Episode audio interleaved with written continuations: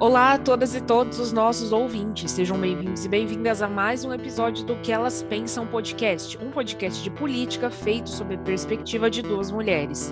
Eu sou a Isabela. Olá, gente, eu sou a Franciele. E os nossos episódios são sempre divididos em três blocos. No primeiro deles, a gente fala de Londrina. A gente vai falar dos casos de Covid aqui na cidade, uso de máscara. A gente vai falar de casos de importunação sexual que também aconteceram aqui, de agressão nas escolas. A gente vai falar de uma mulher que foi morta a facadas no Flores do Campo. E também vamos falar da obrigatoriedade da denúncia de casos de violência doméstica em condomínios. A gente também vai falar um pouco é, do projeto da linguagem neutra, né, que é uma das preocupações que tira o sono da nossa Câmara de Vereadores. No nosso segundo bloco do programa, a gente fala de Paraná e já começa a trazer algumas pautas de Brasil. A gente vai falar de vacinação aqui no estado, vamos falar de médicos que acho que não estão exatamente, né, fazendo medicina por amor, né?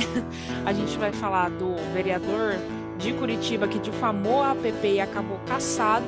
E também vamos falar do caso Genivaldo de Jesus, que poderia ser aí, né, Idade Média, mas infelizmente aconteceu em 2022 esse caso tão chocante. No nosso terceiro e último bloco do programa, a gente continua falando de Brasil também a gente fala de eleições. Vamos falar da chacina da Vila Cruzeiro, vamos falar da PEC, da mensalidade das universidades públicas, vamos falar da pesquisa do Datafolha dessa semana, que deu o que falar, e também do Dória, né, que está vivendo aí a volta dos que não foram. A gente está gravando no domingo, dia 29 de maio de 2022. Bora lá, Fran?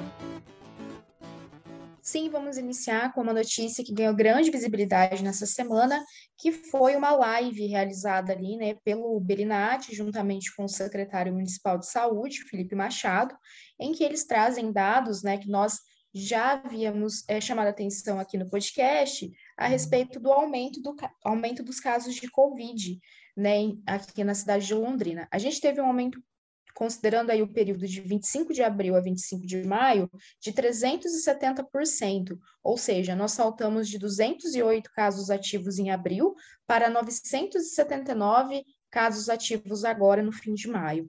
Isso tem, né, Isa, algumas motivações, né, algumas justificativas, como apontadas é, até mesmo pelo Belinati durante essa live. Ele destaca, né, por exemplo, a questão do uso de máscara, né, que foi flexibilizado e por conta desse aumento, então, a partir dessa semana voltou, né, a prefeitura voltou a recomendar é, o uso de máscaras, tanto em ambiente fechado quanto ambiente aberto, e também o fato de que a vacinação em Londrina ela está estagnada. Né? O Belinati chama bastante atenção para isso. Por exemplo, segundo dados que foram publicizados né, pelos dois nessa live. Em abril, Londrina chegou a aplicar 11 mil doses em uma única semana. Já agora, nessa última semana, né, que agora é de maio, foram apenas 4 mil doses. Então, a gente tem a cada 100 pessoas, 36 não retornando para tomar a dose de reforço. E a cada 100 idosos, 66 não tomaram a quarta dose. Isso é muito importante, né, para trazer essa, essa necessidade das pessoas completarem o esquema vacinal. Para tentar é, reverter esse quadro, então, além né, de recomendar novamente o uso de máscaras, a prefeitura também está disponibilizando né, mais locais de vacinação, mais 15 é, unidades básicas de saúde, totalizando então 26 unidades né, na área urbana com atendimento.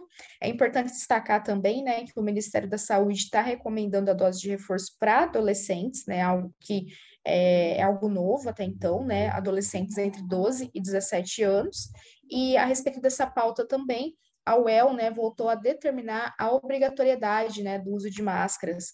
E aí, de acordo, então, né, com um, um documento assinado pelo reitor, né, na última quinta-feira, dia 26, se tem, né, a obrigação da utilização de máscaras também para indivíduos que estão com sintomas respiratórios, né? Esse ato executivo tem validade na UEL pelo menos até dia 30 de junho. Pois é, né, gente? A gente está vendo aí, a gente passou um bom tempo que a gente não ouvia ninguém falar que estava com Covid, né? E agora a gente está vendo, né? Pega de um lado, pega do outro, várias pessoas estão voltando a se contaminar. Ao que tudo indica, o, o, o, número de mortos continua baixo, né? Porque, enfim, as pessoas estão vacinadas. Mas, assim, o isolamento acabou, mas a pandemia não, né? As pessoas continuam, infelizmente, a, apesar do número de mortes ter caído muito, ainda tem gente morrendo de Covid e nenhuma morte é aceitável, ainda mais para uma doença que tem vacina, né? Que tem vacinação. Ainda que no Brasil a gente tenha uma taxa generalizada de segunda dose relativamente alta, né? Acho que a média nacional acho que é de 76% da população com as duas doses. Primeiro, esse dado não é homogêneo, tem locais do país, tem regiões que essa taxa chega a menos de 50%, e, enfim, isso teria que ser um pouco mais. É, esse dado, né, essa circunstância teria que ser um pouco mais fortalecida, assim, teria que ser uma coisa um pouco mais é, um percentual um pouco mais alto, a região, é, ter um, um, uma estatística mais homogênea nas várias regiões do país, porque senão a gente é, não consegue, assim, é, de fato, ter, estar num ambiente seguro, né? Sim, sem dúvida. Essa é algo que, inclusive, já lá, né, quando começou a apresentar essa desigualdade em relação à vacinação nas regiões, era algo que os, os especialistas já colocavam, né, que é preciso garantir uma vacinação né, em todo o território, né, combatido mesmo como um problema de saúde pública, porque senão ia acontecer exatamente isso que a gente está vendo acontecer, né, que é o fato de pessoas que tomaram a vacinação há muito tempo estar caindo a imunidade, por sua vez, pessoas sem vacinação, seja por dificuldade de acesso ou por não retornar para tomar né, a, a dose de reforço. Então, assim, é um problema que tem que ser pensado é, de modo coletivo, né? Então, cada pessoa fazendo a sua responsabilidade, né? E, por sua vez, garantindo a saúde como um todo, né, Isa? A gente teve um caso em Londrina também, nessa quinta-feira, dia 26, de alunos que teriam chegado ao ponto de ter que ir na delegacia depor contra uma professora que vai ser afastada por ter sido aí protagonista de um caso de agressão. É, esses alunos teriam conversado com a professora para questionar as notas que foram lançadas e, enfim, né, o caso acabou com a patrulha escolar na porta do colégio. Segundo a reportagem que saiu no Tarobá News, essa professora teria jogado uma carteira contra os alunos e depois teria falado para todo mundo sair, segurando alguns pelo braço, fechando a porta da sala, que ela chegou até a prensar a mão e o braço de alguns estudantes no meio do monte de xingamento ofensa verbal, e aí depois ela acabou se trancando nessa mesma sala. Ela vai ser afastada, vai ser investigada, né? Certamente vai responder a uma sindicância em virtude disso. Enfim, é um caso chocante, mas ao mesmo tempo eu não acho que ele é, ele não acho que ele seja a regra, mas sim um sintoma de como que é a saúde mental dos trabalhadores da educação, né? Claro que essa professora vai ter que responder, vai ter que ser responsabilizada dentro do limite da lei pelo comportamento dela, mas para mim isso mostra o quanto é, enfim, a gente. Você não precisa ser um gênio, você não precisa ser profissional da educação, você não precisa ser um estudioso da área para saber o quanto a carreira do professor da rede pública é desgastante, né, Fran? Nossa, sem dúvida, Isa. Eu trouxe aqui dois destaques em relação a essa pauta, e um deles é exatamente isso, assim. Eu acho que não querendo justificar nenhum tipo de violência, é preciso também, né, que as investigações elas avancem para a gente conseguir entender exatamente, né, o que aconteceu. Mas sem dúvida, a questão das condições de trabalho dos professores e trabalhadores da educação como um todo, sobretudo, né, na, na rede pública, é algo que é muito é, muito, tá muito desvalorizado as condições de trabalho e com dificuldades enormes, assim.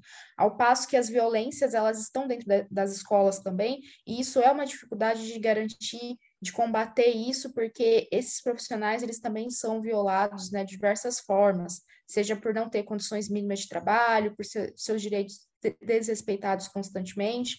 Então, isso é uma questão que eu acho que tem que ser vista, né, por esse ângulo.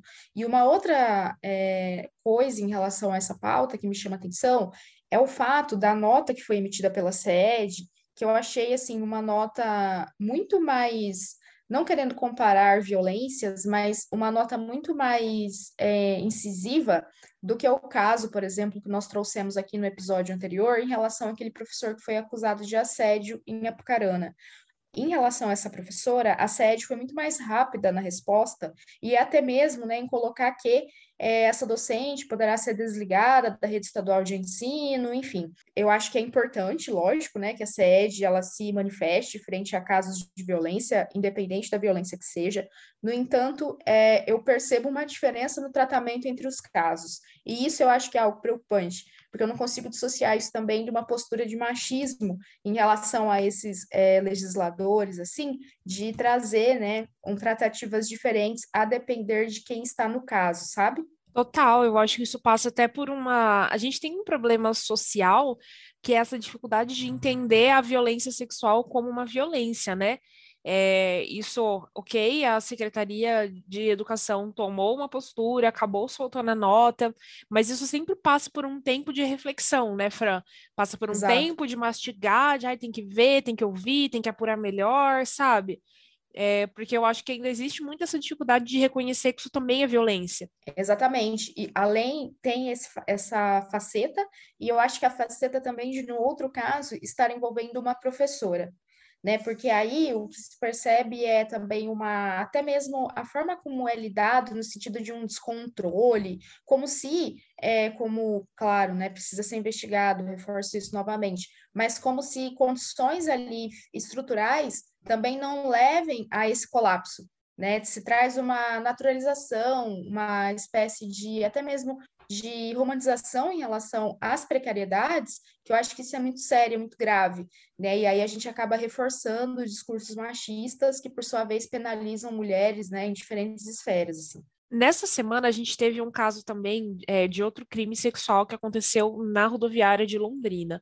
Um homem, é, segundo as reportagens que saíram, né, eu estou me baseando aqui na que saiu na Pai Querer, ele teria embarcado é, em, em, Marília, no interior de São Paulo, inclusive pertinho de Garça, minha cidade natal. Já, já pela foto, a, amiga, pela foto assim que saiu da empresa de ônibus, eu já peguei esse ônibus mais de uma vez, uhum. inclusive. Então, é, dá ainda mais angústia de imaginar que, sabe, aquela sensação de podia ser eu ali? É, enfim. A, é, também, segundo o que saiu, no, a reportagem que saiu no Taruba News, ela tem um pouco mais detalhada. Esse homem, o que aconteceu, ele teria embarcado lá em, Brasi em, em Brasília, né, maluca, teria embarcado lá em Marília, sem mala, sem nada. E aí, assim, é, uma passageira, que era uma mulher de 50 anos, ela começou a sentir um cheiro estranho, viu que o negócio estava esquisito, e aí esse homem estava com a calça aberta, estava se masturbando dentro do ônibus. Ela ligou para o filho, apavorada, e aí esse homem acabou recebendo voz de prisão é, e foi aí encaminhado para as autoridades dentro da rodoviária de Londrina mesmo. Seria aí um homem de 55 anos. A gente não tem mais outras informações sobre ele. Nossa, Isa, esse caso ele me atravessa assim, de muitas maneiras, né? Eu também no interior de São Paulo utilizo transporte com muita frequência, já sofri assédio, inclusive, dentro de linhas, né, de transporte, e é uma coisa, assim, que é tão violenta, porque a gente não tem muito para onde correr, né, a gente está dentro de um ônibus, na estrada, a gente vai para onde, né, e ao mesmo tempo pedir socorro também é uma coisa muito difícil, porque nesse caso, por exemplo, em que eu é, solicitei ajuda, né, em relação ao, ao motorista e tudo mais, se percebe até mesmo uma, uma falta de de entendimento de como lidar com a situação por parte né, da empresa de transporte, né? Então, eu acho que isso também é uma coisa que tem que ser. Eu tenho percebido um movimento, até mesmo aqui em Londrina, em relação ao transporte público, por exemplo, em que você vê ali cartazes, né? Denunciando é, assédio, como a mulher, né? Colocando que o transporte é público, mas o corpo da mulher não, e precisa ser respeitado, falando, né? O que é evidente, mas que a gente ainda tem que ficar repetindo. Mas eu acho que esse mesmo movimento, ele também tem que é, ter nessas, nessas empresas de transporte, assim, né, que fazem essas viagens mais longas e tudo mais, e, e aí a gente vê algumas movimentações, né, como, por exemplo, algumas empresas quando você vai comprar passagem, elas permitem que você veja, né, onde tem passageiras mulheres sentadas, né, para que você possa se sentar ao lado, enfim. É, são alguns movimentos, mas eu acho que isso ainda é muito pouco, né? Ainda é muito incipiente. É preciso medidas assim mais severas para que essas, essas, pessoas, né, sobretudo homens, que são que mais cometem assédio, né, para que eles tenham mais é, pudor ou mesmo mínimo de respeito, né, em relação às mulheres que estão dentro do transporte, né? Tem um caso que aconteceu alguns, ah, já tem alguns dias, não está dentro exatamente da semana, mas a gente tem que pautar aqui no podcast, porque acho que tem inclusive tudo a ver com os nossos valores, né? As coisas que a gente pensa, que a gente defende, enfim. Uma mulher teria sido vítima de um abuso sexual dentro do Hospital Cristo Rei, em Ibiporã ela teria sofrido aí, segundo a reportagem que saiu na Folha de Londrina, ela sofreu um acidente e ela caiu de moto no dia 12. E aí ela continuou sentindo dor, sentindo dor, ela foi internada. É, a mãe chegou a, a ir no hospital procurar ela e falaram que ela não estava lá.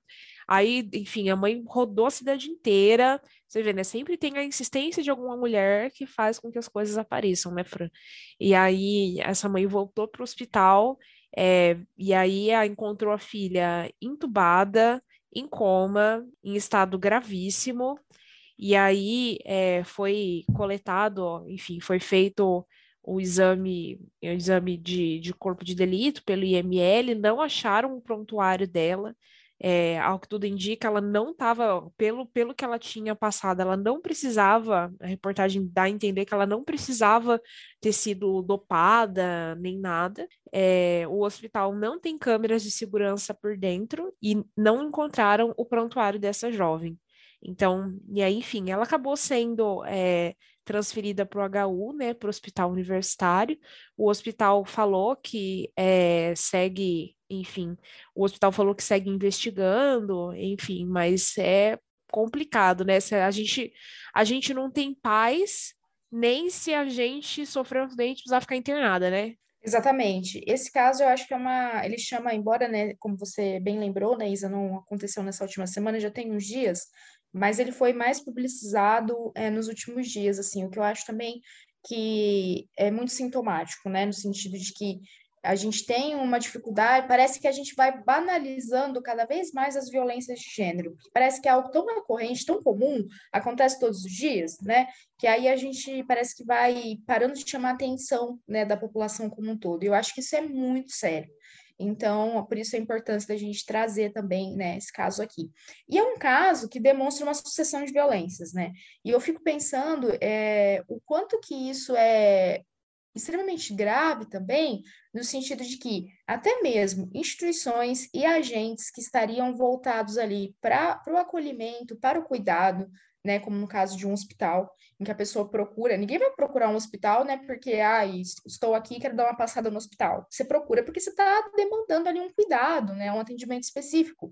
E aí você vai atrás disso e você recebe, né, você é violentada mais uma vez, né. Então, assim, eu acho isso é muito difícil, muito triste, no sentido de, tipo assim, se nós temos instituições e agentes que estariam voltados ao cuidado, que estão violando né, essas pessoas que estão demandando esse atendimento, a quem que a gente vai recorrer, né? E aí eu, isso é uma coisa que eu acho de uma tristeza, assim, que é indescritível para mim, sabe? Esse caso, ele me, me causou, assim, ele me chocou.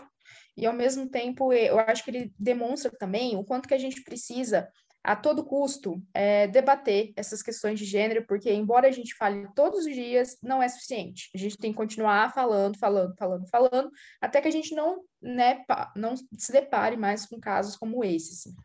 Nossa, é, é bizarro, né, Fran? Tipo, é muito bizarro, porque a gente vê assim, pô, a mulher tá no hospital, sabe? Não tem nada que poderia. Eu, eu não encontro uma explicação assim para isso. Não, e assim, eu acho que isso também, é, por sua vez, desmobiliza muito dos argumentos conservadores que muitas vezes né, tentam trazer uma responsabilização da violência sofrida para a própria vítima, né? Porque sempre buscam ali, né, de uma maneira extremamente violenta, é, justificar a violência, né, trazendo, por exemplo, ah, porque tinha bebido, ah, porque olha a roupa que estava usando, porque olha onde estava. Nesse caso, a mulher estava procurando atendimento dentro do hospital. Qual seria aí, entre muitas, muitas e muitas aspas, a justificativa por essa violência que ela sofreu?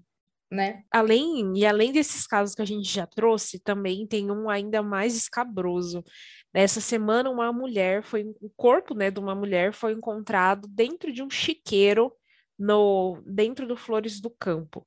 Ela, ela foi identificada como Angélica Clemente de Souza, ela estava desaparecida desde o dia 19, que foi sexta-feira da outra semana, e ela foi vista pela última vez num pagode lá na Saúl Elquinde. Ela, é, o, os investigadores, é, é que, que assim, geralmente quando fazem o resgate do corpo, né, geralmente o investigador vai dar uma olhada e ele dá um palpite, fala, ah, isso foi facada, foi tantas facadas, mas é só o laudo mesmo do IML que vai dar uma conclusão mais definitiva, né? De todo modo, ela teria sido morta facadas, segundo ali a, a as as análises preliminares, né? Até o próprio perito do IML falou isso, mas ela, esse corpo ainda vai passar por uma análise. E segundo uma reportagem que saiu no RIC+, ela teria, ela poderia ter sido morta a mando da esposa de um traficante. Nossa, eu acho que isso, né, Isa, é um, uma questão que reafirma o quanto que as violências de gênero elas têm cada vez mais é, sido tomadas como um problema de saúde pública mesmo, né? E que precisa ser visto como um enfrentamento coletivo. E aí eu fico pensando, né, que seja por questão de crimes, né, que são colocados, de, seja por vínculos é, amorosos, né, em relação a ex-companheiros, tudo mais, ou seja por outras violências diversas, como esse caso, parece que a vida da mulher, parece não, né, o que a gente tem visto, a vida da mulher, ela tem menos valor, e aí, consequentemente, ela, eu acho que esse caso reafirma também o quanto que ela, o corpo, né, a existência da mulher é tida como um objeto, assim. E aí ela fica a bel prazer, né, de ser é, tirada dessa vida, seja como uma forma de vingança, ou seja como, né, uma forma de, ai, não, não posso ter mais é, essa mulher, nem né, fins de relacionamento, e aí, consequentemente, eu vou lá e mato. Eu acho que isso é muito grave porque está permeado né, por essa cultura extremamente machista, cis heteronormativa, né, que coloca que a mulher ela não tem vida própria, ela não é vista né, como suje uma sujeita de direitos, né, e consequentemente isso pode ser tirado a qualquer momento. E eu acho que isso é uma coisa que tem que ser combatida, né? Porque a gente tem visto o aumento de violência de gênero assim crescer numa escalada absurda. E isso não é só aqui em Londrina. Isso é no país todo, em outros países também, né? É um problema mundial. Em menor ou maior escala, a gente vê isso acontecer em todas as regiões, assim. Então, acho que tem que ser combatido sempre, assim. É, então, a gente até, se isso for, se a investigação for verdade, né, se essa linha de investigação se comprovar de que ela, de que quem mandou matar foi a esposa de um traficante, a gente vê também o quanto as mulheres reproduzem essa mesma violência de gênero, né? Quantas mulheres reproduzem isso, ainda que elas não ganhem nada com isso. Então, Sim. A gente teve também essa semana, foi aprovada, né, no primeiro turno, na terça-feira, pela Câmara de Vereadores de Londrina. Eu até fiquei chocada, eu tive que ler duas vezes, porque eu achei, não, a Câmara de Londrina, mas sim, gente, a Câmara de Londrina né? Nem só de cagada vive essa Câmara. Eles aprovaram nessa terça-feira um projeto que obriga os condomínios a notificarem casos de violência doméstica que aconteçam em casas e em apartamentos. Seria óbvio, seria óbvio mas, né, né considerando a conjuntura, é bom, né, que isso seja colocado como uma obrigação, né, tanto a conjuntura, assim, da nossa sociedade, da Câmara de Vereadores e de como que a violência doméstica ainda é vista na nossa sociedade, né. Acho que é bem o que você falou, né, Fran, a gente fala todos os dias e ainda assim não é suficiente para que a gente pare de ler notícias de mulheres que foram mortas pelos seus companheiros ou por motivações de gênero. Então, enfim, isso vai. Vamos, ver quais vão ser os efeitos, né, se essa lei realmente vai pegar, mas eu, eu achei positivo, assim. Nossa, sem dúvida, eu acho uma, pelo menos uma uma pauta importante votada né, pela Câmara, que tem demonstrado aí, né, nos últimos tempos que as, nos últimos tempos que as preocupações ali não são, né, são bem discutíveis. Esse projeto parte do vereador, né, Jairo Tamura, e aí ele coloca, né, que no caso de violência doméstica e familiar, né, ocorrida em casas e apartamentos, né, os síndicos, ter, os síndicos terão até 24 horas, né, para comunicar a, de, a delegacia da mulher, né, ou outro órgão de segurança pública, preferencialmente, né, que isso ocorra imediatamente, a, denúncia, ao caso, né, a verificação, mas tendo esse prazo, então, de até 24 horas. Uma outra informação também prevista nesse projeto que eu achei bem importante é colocar, né, ali, né, fixar nas áreas comuns, né, dos prédios, cartazes, placas, comunicados, né, divulgando incentivando os moradores, né, para a denúncia de casos de violência. E aí, de acordo com um levantamento que foi trazido ali pela reportagem, né, da CBN Londrina, a secretária, né, da ali da Secretaria Municipal da Mulher aqui de Londrina, né, coloca que há 560 novos casos de violência contra a mulher, né, que foram contabilizados agora nesse último ano aqui em Londrina, eu acho que esse número também está subnotificado, né? Provavelmente é um número muito maior, sendo que 59 delas, né, foram acolhidas pela essa rede que tem, né, de acolhimento aqui em Londrina contra a violência de gênero, após serem ameaçadas de morte. E existem no município também, né, mais de 6 mil medidas protetivas vigentes. Acho que esses dados também são bem importantes para a gente publicizar. E então essa, esse projeto, né, foi aprovado com 19 votos favoráveis, né?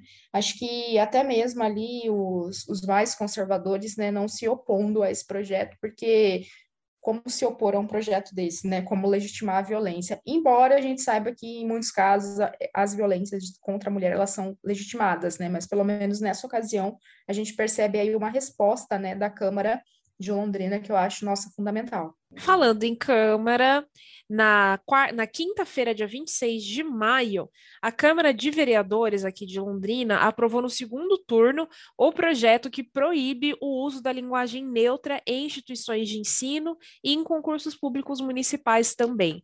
15 votos a favor do projeto, dois contra e duas, duas abstenções. Assim, né? Não era, a gente já comentou sobre esse projeto nas outras semanas, a gente já sentou a lenha nesta merda, mas é, não tinha como esperar um resultado muito diferente no segundo turno de votação, né, Fran? Tipo, a Câmara não ia virar do nada, enfim, eu acho que também a gente não teria uma mudança significativa de votos. Eu fico com a Lenir de Assis, que diz que essa vedação do uso da linguagem neutra é uma forma de invisibilidade, né, da população LGBTQIA+, é uma forma de falar, olha, aqui vocês não têm vez, não têm espaço. Sim, exatamente. Eu, nossa, concordo muito com essa fala da Lenir, uma das poucas vozes ali, né, que demonstram um respeito aos direitos humanos, né? E aí eu acho que, que é essa questão, né, é até algo que tem sido cada vez mais discutido, né, no sentido de que parece uma coisa pequena, né? Parece uma coisa pequena quando você vai ver a questão da discussão de linguagem e tudo mais, mas não é pequeno, porque essa questão da linguagem, ela, ela reafirma, ela embasa, né, violências maiores que são cometidas cotidianamente, né, contra a população LGBTQIA+, no país. A gente é o país que mais mata, né, pessoas da comunidade LGBT, que mais mata transexuais, sobretudo é, mulheres transexuais negras no mundo. Então, assim, é, não dá para tirar a importância da pessoa ser chamada, ser reconhecida por aquilo que ela se identifica, né? A, eu acho que tentar cercear isso é uma forma de violência também que não é pequena, que só quem atravessa isso, né, consegue mensurar. Então, eu acho mais uma violação em que né, a gente percebe e que tem sido, como eu falei aqui no último episódio, tem crescido né, em diferentes regiões do país, a gente percebe muitos é, projetos em que essa questão da linguagem neutra, outras pessoas né, chamando de linguagem não binária, linguagem inclusiva, neolinguagem, entre outras denominações, tem crescido, né, Isa? E que demonstra aí, né, mais uma vez, o fortalecimento desses movimentos conservadores. Né? Bem, pessoal, assim a gente chega ao fim do nosso primeiro bloco do programa. A gente falou de pandemia na cidade, a gente falou de vários casos de violência do gênero, importunação sexual, feminicídio, enfim. E a gente trouxe aí para encerrar o nosso bloco a essa obrigatoriedade de denúncia de casos de violência doméstica nos condomínios e também do projeto que veda a linguagem neutra que foi aprovado em segundo turno na Câmara de Vereadores de Londrina. É, agora a gente começa o nosso segundo bloco do programa também falando de pandemia. A gente teve né, uma estatística divulgada essa semana da Secretaria Estadual de Saúde de que o Paraná tem uma queda na adesão às vacinas é, de doenças de fácil contágio, assim, né? Antivaciners, é, a gente dá risada deles, mas eles, enfim, eles acabam ecoando mais do que deveriam, né? Nossa, sem dúvida, Anaísa. Esse caso chama bastante atenção, porque de acordo aqui com uma estatística disponibilizada, né, pela Secretaria é, Estadual de Saúde, de, desde 2015, né, o índice de vacinação contra doenças, né, que são consideradas já, alguma delas já erradicadas, mas que podem voltar à circulação mediante né, o abandono da imunização por segmentos da população, como, por exemplo, né, hepatite, é, sarampo, é, difteria, poliomielite, tuberculose, enfim, é, tem abaixado né, o índice de procura desde 2015. Mas com a pandemia, né, esse número tem aumentado ainda mais, né, de pessoas que não têm procurado essas vacinas. Eu acho que tem aí o fator, né, da pandemia ter trazido, né, um medo em relação a frequentar hospitais, é, outros postos, né, de atendimento. Isso sim tem um, um efeito, mas eu acho que também é isso que se lembra, né, em relação a esse movimento anti-vacina, tem se tornado, né, é, embora no, no Brasil ainda não seja tão forte como em outros países, né? Nos Estados Unidos a gente vê isso ainda mais forte, mas também tem ganhado força por aqui, né? Então, é, eu separei aqui, por exemplo, alguns dados que a gente pega é, o índice de vacinação em relação à hepatite B. Em 2015, a gente tinha 88,74% né, de vacinação aqui no Paraná. Em 2021, esse 57,18%. No caso da poliomielite, em 2015, esse índice era de 90,5%, e agora em 2021 cai para 77,19%. Então, assim, né, é, são recuos é, preocupantes, né, porque, essa, como bem lembrado aqui, né, pela reportagem, se a gente tem uma diminuição em relação à imunização, o índice de que essas doenças, né, cresçam e voltem a preocupar é muito sério, né? Essa semana também foi o caso do Medicina por Amor, né? Só que não, milhões de aspas nisso. Um caso que aconteceu, um, um desses casos que a gente trouxe para comentar aqui com vocês aconteceu em Paraíso do Norte, que fica aqui no oeste do Paraná. Um médico, Dorival Risse Júnior, ele foi denunciado pelo Ministério Público e foi condenado pelo crime de lesbofobia. Ele teria aí é, um homem que era paciente num hospital particular, ele é, contratou uma enfermeira para acompanhar, enfim, para ajudar ele nesse momento que ele ficaria internado.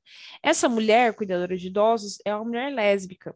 E aí, esse médico é, teria dito, entre várias outras coisas, que a reportagem do G1 dá a entender que tem coisa pior, mas que não foi, não foi colocada na reportagem. É, nem sei que espécie que é, se é homem ou é mulher. Aqui não pode saia do meu hospital. E além disso, junto com uma enfermeira, ele teria falsificado um documento para é, justificar a retirada dela do hospital, sabe? Teria aí colocado uma outra, enfim, uma, um, ah, sei lá, tipo, ter, dado aí uma justificativa burocrática, sabe? Para dar uma disfarçada no motivo pelo qual essa mulher não poderia estar lá trabalhando. Sim, essa semana também aqui, né, na, no Paraná, mais um caso né, de medicina por amor, em que uma médica né, da prefeitura de Almirante Tamandaré, na região metropolitana de Curitiba, ela fez algumas postagens né, no Twitter reclamando das pessoas que procuraram ali uma UPA né, da cidade, unidade de pronto atendimento, porque né, estavam precisando de atendimento médico. E ela estava né, de plantão, ou seja, ela estava ali, né, trabalhando, fazendo para aquilo que ela ganha, né, para estar ali, e ela estava reclamando que as pessoas estavam né, procurando. Entre os posts que ela fez, né, um deles, ela colocou o seguinte: tem que ser muito filho de uma puta para vir uma hora da manhã no pronto-socorro por conta de infecção urinária, viu? Não tem outra expressão para isso. Entre outras, né, criticando gestantes que estavam procurando a UPA, né, para ter atendimento. Então, é o que se percebe, né, Isa? Eu acho que é uma dificuldade até mesmo né, dessas pessoas de perceberem, né, o que ela, a compreensão do que é o trabalho delas, né, porque se a pessoa está ali, né, para dar o atendimento em relação a quem procura, né, e tem esse tipo de, de resposta, assim, né, além de ser uma coisa bizarra, né, você vê, tipo, a médica vindo ao Twitter, né, para fazer postagens desse nível, assim, né, frente a isso, né, ganhou visibilidade o caso, e aí, então, né, o Conselho de Medicina aqui do Paraná colocou ali uma sindicância, né, para entender o, qual, quais seriam os motivos que fez essa médica né, fazer essas postagens, e aí então ela está, até então, né, ter isso ser é, investigado e tudo mais, ela está sendo afastada, né, do, do, do cargo. É, no caso desse médico, né, que foi, enfim, que teve aí essa, essa conduta lesbofóbica, ele recebeu aí uma pena de um ano, três meses e 22 dias de reclusão, que isso, embora seja cumprido em regime aberto, é uma condenação, né?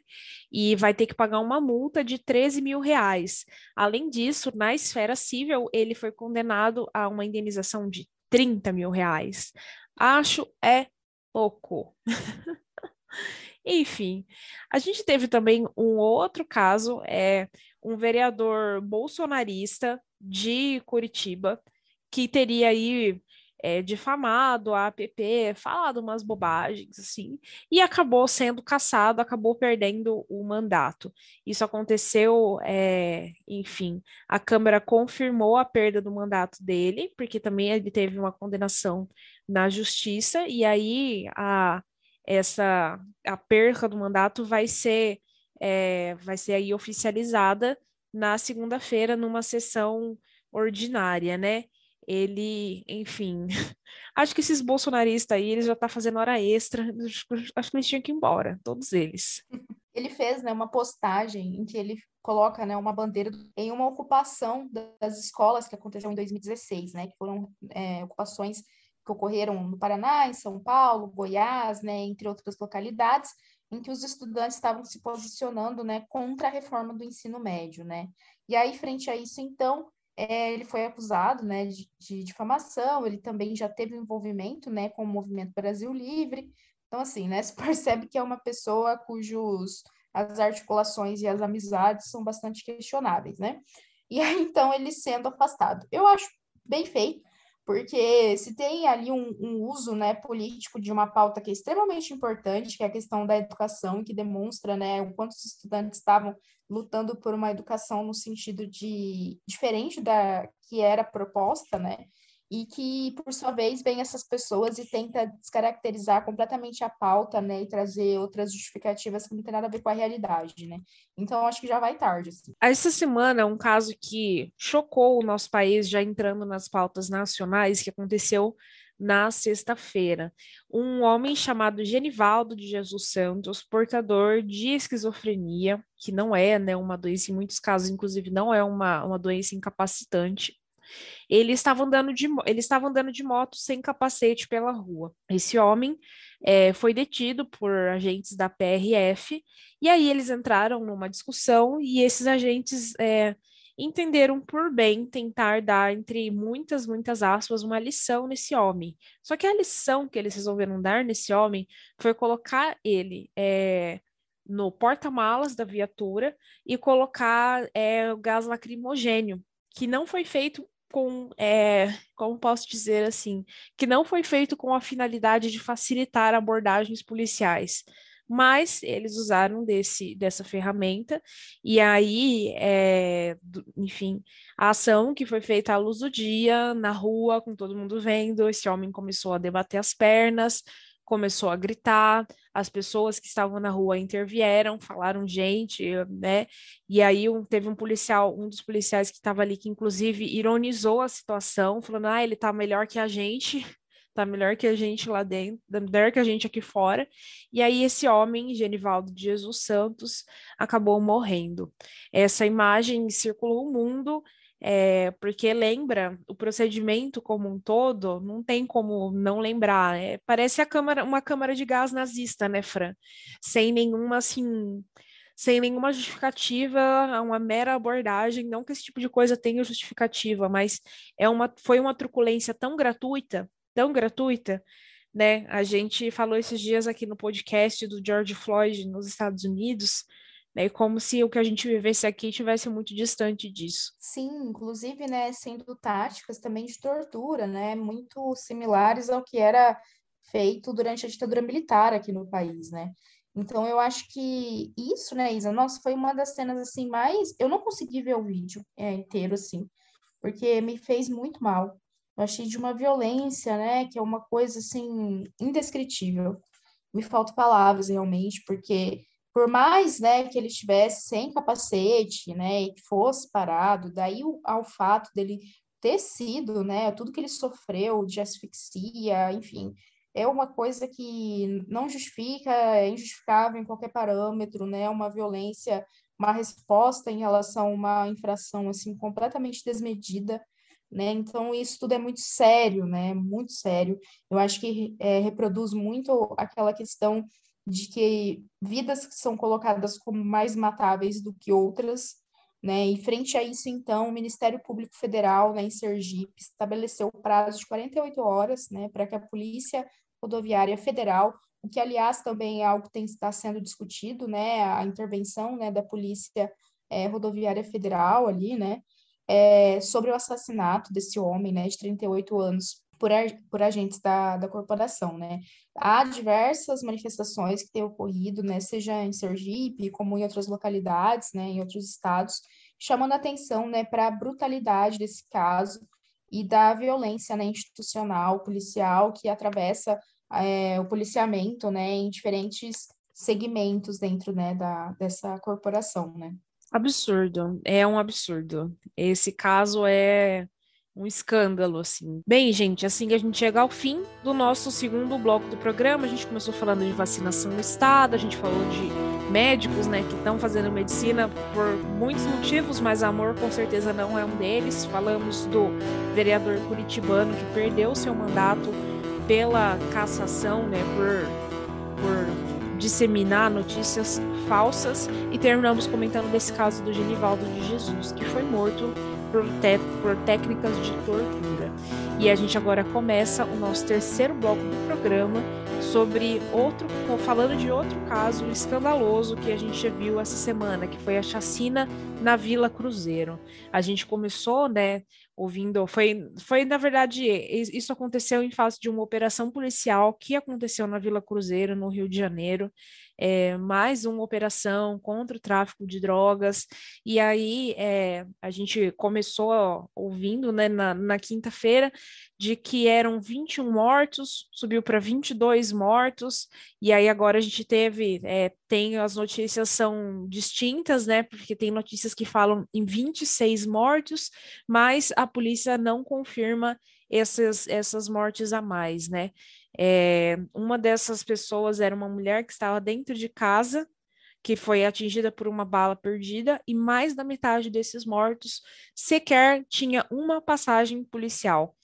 Ter passagem policial também não significa é, que essas pessoas deveriam ou mereciam esse destino, mas apenas mostra que essas operações de combate ao crime, ainda que a gente considerasse essas formas tão rudimentares de trabalhar a segurança pública é, não tem nada a ver, assim, não, nem a tese absurda, é, falar, acho que para mim, assim, quando a gente fala que metade não tinha nem passagem pela polícia, mostra que a justificativa que a institucionalidade dá não se sustenta, porque a gente vê que na prática nem, nem, nem isso era, sabe? Nossa, sim, eu acho que isso é uma, é uma coisa que sempre me incomoda muito, porque é uma abordagem, né, que é muito reproduzida, inclusive, pelos veículos de comunicação hegemônicos, né, que sempre tentam trazer isso, olha, mas a pessoa não tinha passagem, como se o fato dela ter passagem justificasse a violência, né? É, mas, e aí eu acho que acaba trazendo também uma sensibilização da população, no sentido de, tipo, olha, aquela pessoa ela não tinha passagem, né? Ela não era, entre aspas, aí um criminoso, então, consequentemente, a vida dela valeria mais, né? Acho que tudo isso reforça muito essa guerra, né? Que é uma guerra muito falida em relação à criminalidade, que é vista sob uma perspectiva moral, sobretudo, e não uma perspectiva estrutural, né, que está baseado em questão de desigualdade social, entre outros fatores, né?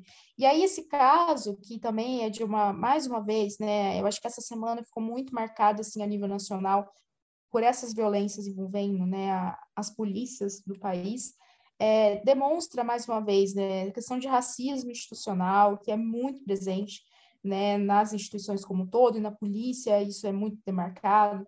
E aí vem o Bolsonaro, né, e parabeniza a polícia militar pela ação, né, falou, abre aspas, marginais ligados, né, ao narcotráfico, fora de circulação, né, os filhos dele também fazendo postagens, parabenizando pela ação, fico pensando como é possível, né, parabenizar uma, uma ação em que deixou ali, né, os números têm divergido, mas mais de 20 pessoas mortas, né, e pessoas que não tinham envolvimento diretamente com o caso, né, Isa? Eu acho que a, questão da segurança pública no Brasil é algo que não dá mais para inadiar, é, adiar, é, adiar discussões, assim, né? Precisa a gente pensar nisso com muita seriedade e para além dessa perspectiva de Estado é, punitivista, né, que não tem resolvido o problema, né? Isso é muito evidente, não tem resolvido. Ah, é, é de uma desumanidade, assim, ok, não esperávamos nada diferente do Bolsonaro, mas é de uma desumanidade é, que não tem nem o que dizer.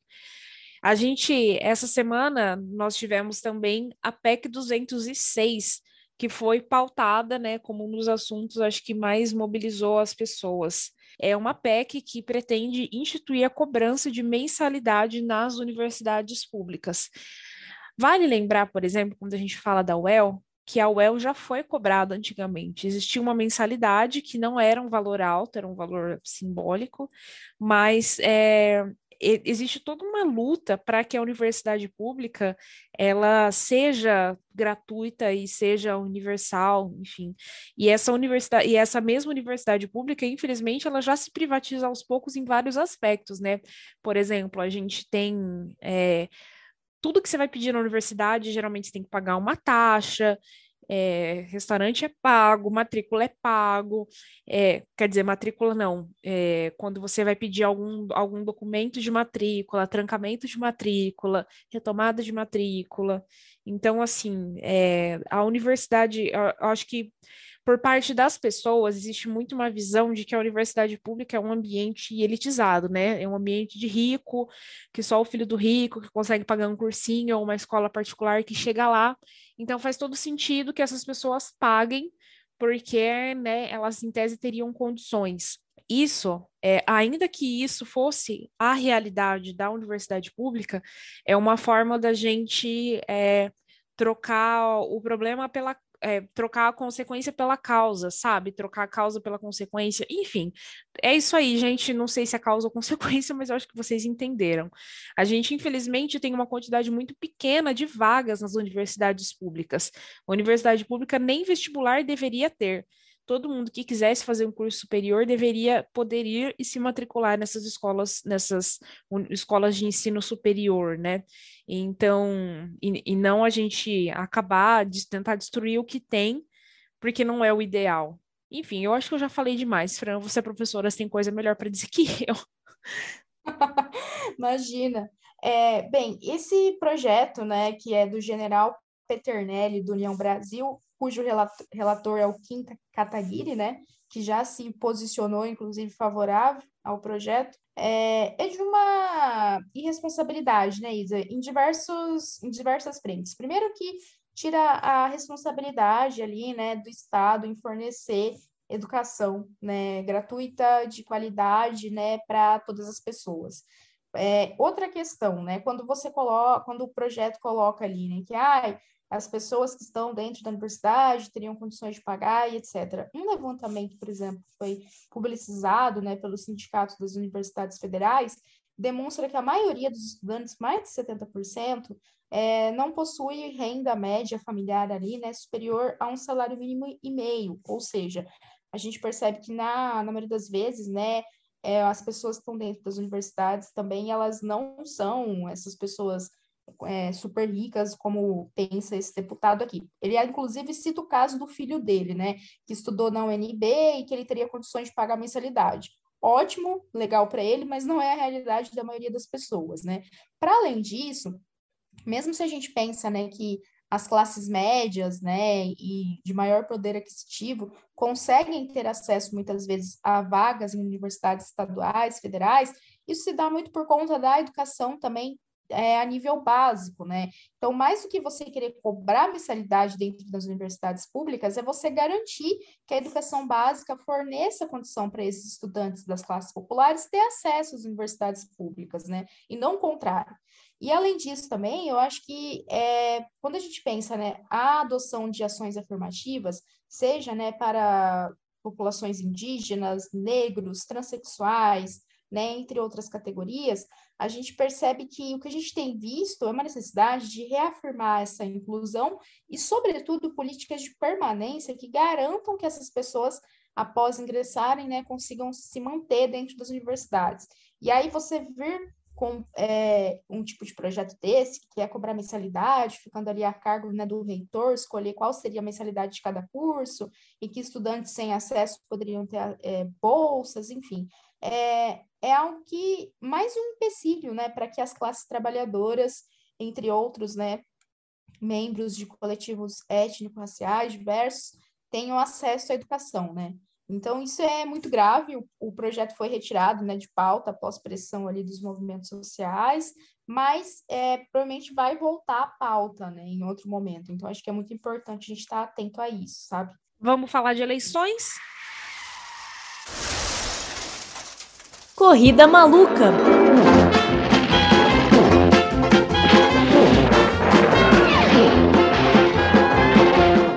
que essa semana a gente teve né, movimentações importantes. A primeira delas é algo que a gente já tinha ventilado aqui no, no último episódio, mas que ainda não era né, uma é, informação. Não estava oficializado, eu acho, né? Não estava oficializado estava... pela pessoa que diz respeito. Exatamente, ainda não se tinha né, uma posição dele, mas na última segunda-feira, né, o Dória veio, fez uma fala pública em que ele desistiu, né, oficialmente da candidatura. Ele enfrentava, como a gente já tem abordado aqui, né, resistências dentro do próprio PSDB, né, de partidos da terceira via que estariam ali juntamente com o PSDB tentando emplacar esse nome, né, como o MDB e o Cidadania. É, de acordo com, uma com a fala ali que ele fez, né, se pronunciando em relação à desistência, é, uma das frases foi, abre aspas, para as eleições deste ano, me retiro da disputa com o coração ferido, mas a alma leve. E aí, né, Isa, entre as justificativas né, de bastidores que têm sido é, colocados ali, inclusive uma, uma apuração da CNN, da CNN Brasil, né, de que foi encomendada uma pesquisa sigilosa pelo PSDB, o MDB e o Cidadania, que coloca né, que a, o nível de rejeição do Dória tem crescido muito, né, chegando quase 60%. Então, isso é um fator que pesou muito, né, para que esses partidos não é, tenham emplacado a candidatura do Dória, né. Ele só não consegue ter entre a, o nível de rejeição, ele só fica atrás, né, do Bolsonaro. E, por sua vez, a Simone Tebet, né, senadora que é um nome aí que pode vir a ganhar apoio do PSDB, né, embora o Eduardo Leite ainda também esteja sendo cotejado né, pelo partido, é, entre outros nomes, é, tem um nível de rejeição mais baixo comparado ao Dória, né? O, o nível dela de rejeição é de 20%. Então, assim, é, ao que tudo indica, o fato de o nome do Dória né, não trazer votos e ter esse nível de rejeição tão alto fez com que né, o PSDB não tenha né, de fato, abraçado a candidatura dele, porque embora ele tenha vencido as prévias, né, e o partido em nenhum momento se demonstrou, assim, né, muito feliz e apoiando a candidatura dele de fato, né. Pois é, eu acho que, assim, ele tentou resistir até o último minuto, tentando aí é, se emplacar como candidato. Todo mundo viu que fazia tempo que ele estava querendo isso, que ele estava se articulando. Mas assim, né? Vamos combinar aqui, para o bom entendedor, meia palavra basta. Acho que já estava muito evidente desde o começo, lá das primeiras prévias do partido, que o PSDB não ia apoiar ele. Como que ele gosta, como que assim, é, às vezes, às vezes eu acho que o ego e o desejo do candidato, né, especialmente quando a gente fala de política, acabam cegando ele para algumas coisas que são óbvias. Como que ele poderia assim é, pretender se colocar como uma terceira via que é um, uma, uma posição que precisa ser muito fortalecida ainda para fazer sentido para a grande maioria dos eleitores, se dentro do próprio partido dele ele não era uma, uma unanimidade, né? É, e não apenas uma, quando eu digo isso, eu não digo assim, ah, né, nem todo mundo do partido gostava dele. Não, era um puta de um racha, né? Desde assim, do começo, quando ele, né, na disputa com o Eduardo Leite, é, várias figuras do partido sendo contrárias a ele, naquela forçação de barra para sair candidato. É, a gente falou aqui, membros do próprio PSDB falando que não iam apoiar ele. Então, assim, é, ele forçou muito a barra, talvez por ser uma ambição pessoal muito grande, né? Por, sei lá, se ele se deixou cegar pelo próprio ego. Mas, assim, a gente estava muito claro que não seria possível isso acontecer, né? Que ele teria que forçar muito a barra para viabilizar essa candidatura dele. E aí, enfim, acho que não, não, não tem como, né, Fran? Não tinha como desde o começo. E agora, Sim. né, é, saíram com ele da, da pré-candidatura, na verdade, né? Sim, e aí não se tem ainda um posicionamento muito evidente de qual vai ser a postura do PSDB, né? Se vai realmente apoiar ali a candidatura da Simone Tebet, do MDB, ou se vai lançar o nome do Eduardo Leite, tá algo ainda que está muito perdido em relação ao partido, né? E que demonstra mais uma vez o esvaziamento do PSDB também, né? Depois dessa o fato, né, ter sido publicizado, do Dória realmente desistir, né? O próprio Lula, né, fez uma ligação para o FHC. A gente falou aqui há umas semanas atrás em relação ao Aloysio Nunes, né, que é um dos nomes assim veteranos dentro do PSDB também, é, falando, né, que ia fazer inclusive campanha para o Lula, né? Então o Lula também tentando, cotejando, né, esse apoio do PSDB, uma oposição histórica, né, do PT. É, então assim, é, eu acho que demonstra mais uma vez também o quanto que o PSDB está perdido, né, Isa? Total, total. Acho que esse processo todo de ascensão dessa direita ultraconservadora, bolsonarista. Na verdade, isso começou né, desde lá do impeachment da Dilma, das manifestações de junho de 2013. A gente tem visto aí nos últimos 10 anos um processo de fragilização do PSDB, que hoje, assim, tem os seus principais figurões, quem não mudou de lado já está saindo da cena. Então, assim, é, Dória, é, acho que assim, ele finalmente deu o braço a torcer para uma coisa que estava óbvia, né? Que estava todo mundo vendo. Essa semana também teve uma pesquisa do Datafolha que deu no que falar, né, Fran?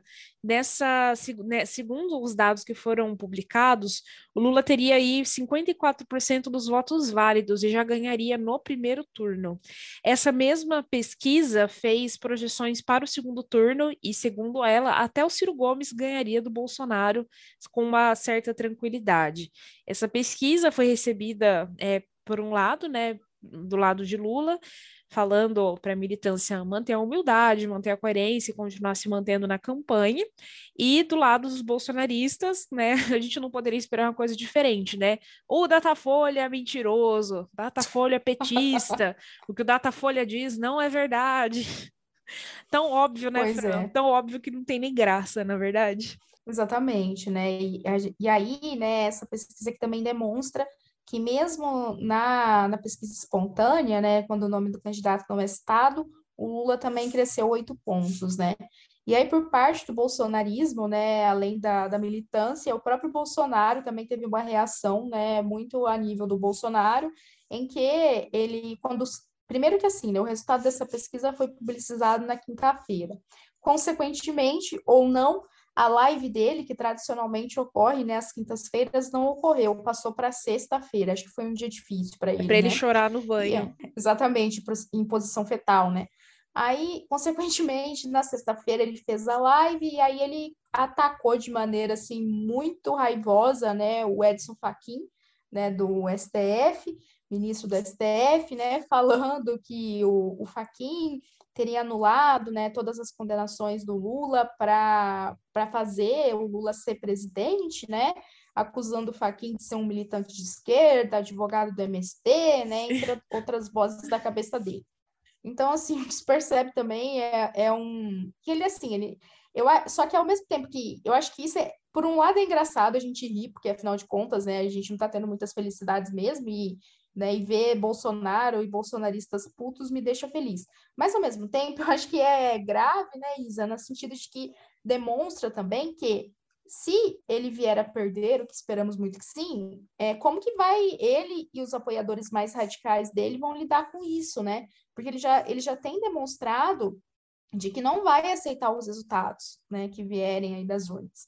E aí eu acho que isso me preocupa, no sentido de como que vai ser é, lido isso, sabe? Se vai ter, como que ele vai se portar, né, um possível passagem da faixa presidencial, como que a população, essa mais radical que o apoia também, tenho, sinceramente, tenho medo, assim, de um aumento de violência, sabe? Pois é, eu acho que isso pode acontecer sim, mas é, por um outro lado, essa pesquisa do Datafolha, eu ainda acho que ela é um pouco preliminar, dada todas as circunstâncias que a gente tem nessas eleições, né? Que vão ser eleições tensas, difíceis.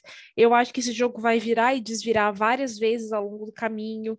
Então, assim, é, acho que novidades e loucurinhas não vão faltar para a gente comentar aqui no podcast. Vamos para o nosso quadro de indicações? Vamos lá. O que elas indicam? Essa semana eu vou indicar uma cinebiografia da Elis Regina, que saiu na Netflix. Não é uma produção muito recente, mas chegou na Netflix agora, em que é uma produção nacional, né, em que traz ali, é, como o nome indica, né, a trajetória da Elis. E achei assim bem interessante porque vai demonstrando, né, toda a complexidade também da, da Elis, né, em relação à carreira, ao movimento político, né, durante a ditadura, todo o machismo que ela sofreu também. Então, acho que vale a pena, assim, é, acompanhar essa produção e valorizar, sobretudo, né, essas produções nacionais, assim.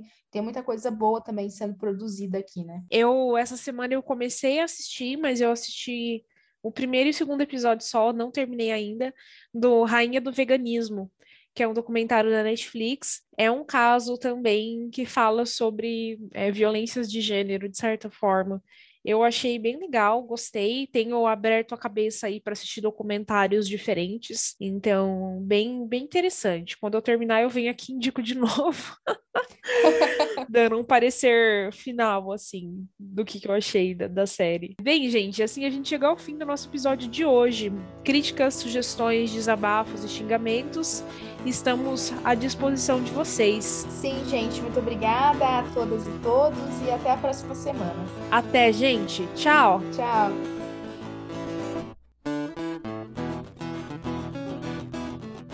Esse episódio foi produzido por mim, Isabela Alonso Panho e pela Franciele Rodrigues.